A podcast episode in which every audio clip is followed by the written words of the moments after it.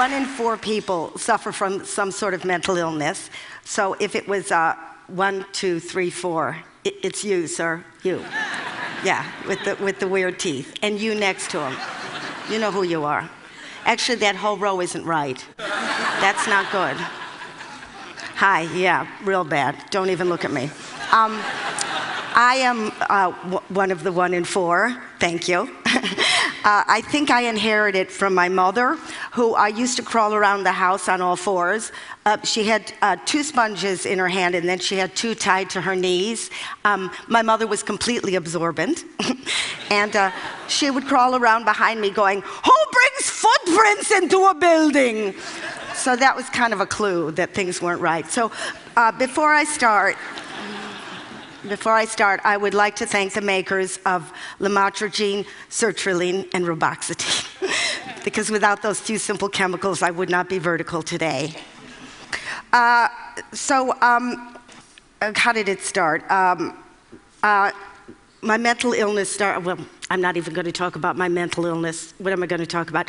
Okay, um, I always dreamt that uh, when I had my final breakdown, it would be because I had a deep Kafkaesque existentialist revelation, or that maybe Cate Blanchett would play me and she would win an Oscar for it. but that's not, that's not what happened. I had my breakdown during my daughter's sports day. There were all the uh, parents uh, sitting in a parking lot eating food out of the back of their car, only the English, eating their sausages. They love their sausages. Lord and Lady Rigor Mortis were nibbling on the tarmac. And then the gun went off, and all the girlies started running, and all the mummies went, Run! Run, Chlamydia! Run!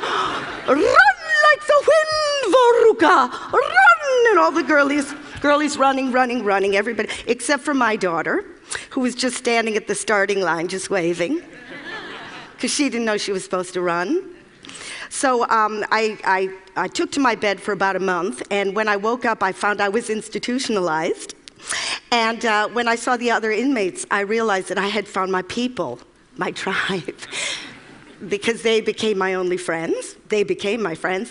Because uh, very few people that I knew, um, well, I wasn't sent a lot of cards or flowers. I mean, if I had had a broken leg or I was with child, I would have been inundated.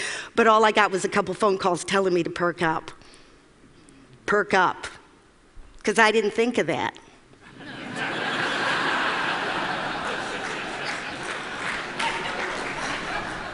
Because uh, you know the one thing, uh, one thing that you get with this disease, this one comes with the package, is you get a real sense of shame because your friends go, Oh, come on, show me the lumps, show me the x rays. And of course, you got nothing to show. So you're like really disgusted with yourself because you're thinking, I'm not being carpet bombed. I don't live in a township. So you start to hear these abusive voices, but you don't hear one ab- abusive voice. You hear about a thousand abusive, a hundred thousand abusive voices. Like if the devil had Tourette's, that's what it would sound like. But um, we all know in here, you know, there is no devil, there are no voices in your head.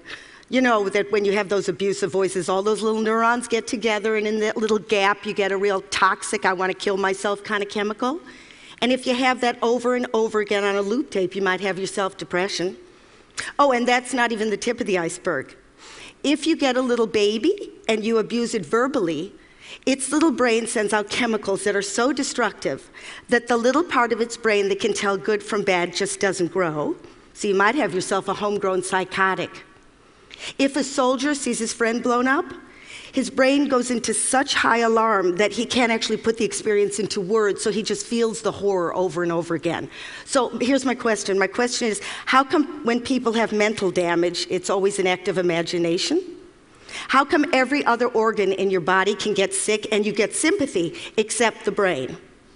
I'd like to talk a little bit more about the brain because I know you like that here at TED. So if you just give me a minute here, okay. Um, okay, let me just say there's some good news. Uh, there is some good news. Uh, first of all, let me say we've come a long, long way.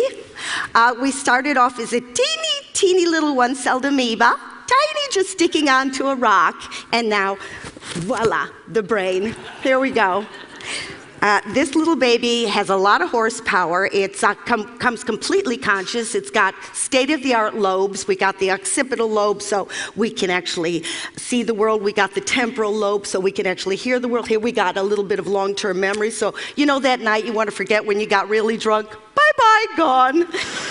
So uh, actually, it's filled with a hundred billion neurons just zizzing away, electrically transmitting information, zizzing, zizzing. I'm going to give you a little side view here.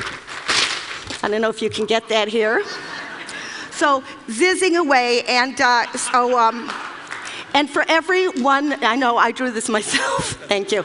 Uh, for every one, one single neuron, you can actually have from 10,000 to 100,000 different connections or dendrites or wh- whatever you want to call it.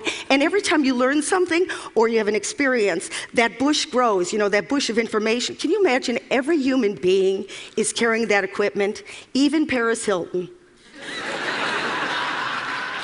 Go figure. But I got a little bad news for you, folks. I got some bad news. Uh, this isn't for the one and four, this is for the four and four. Uh, we are not equipped for the 21st century. Evolution did not prepare us for this. We just don't have the bandwidth. And for people who say, oh, they're having a nice day, they're perfectly fine, they're more insane than the rest of us. Because I'll show you where there might be a few glitches in evolution. Okay, let me just explain this to you. When we were ancient man, millions of years ago, uh, and uh, we suddenly felt threatened by a predator, okay? We would, thank you, I drew these myself. thank you very much, thank you. Thank you. Thank you. Anyway, uh, we would fill up with our own adrenaline and our own cortisol, and then we'd kill or be killed, we'd eat or we'd be eaten, and then suddenly we'd defuel and we'd go back to normal. Okay, so the problem is nowadays with modern man, when we feel in danger, we still fill up with our own chemical, but because we can't kill traffic wardens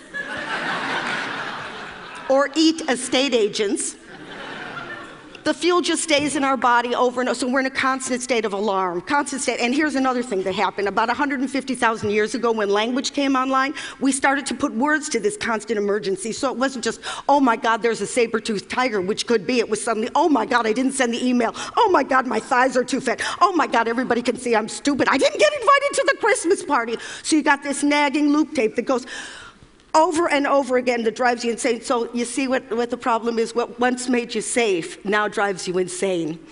I, I'm sorry to be the bearer of bad news, but somebody has to be. Your pets are happier than you are.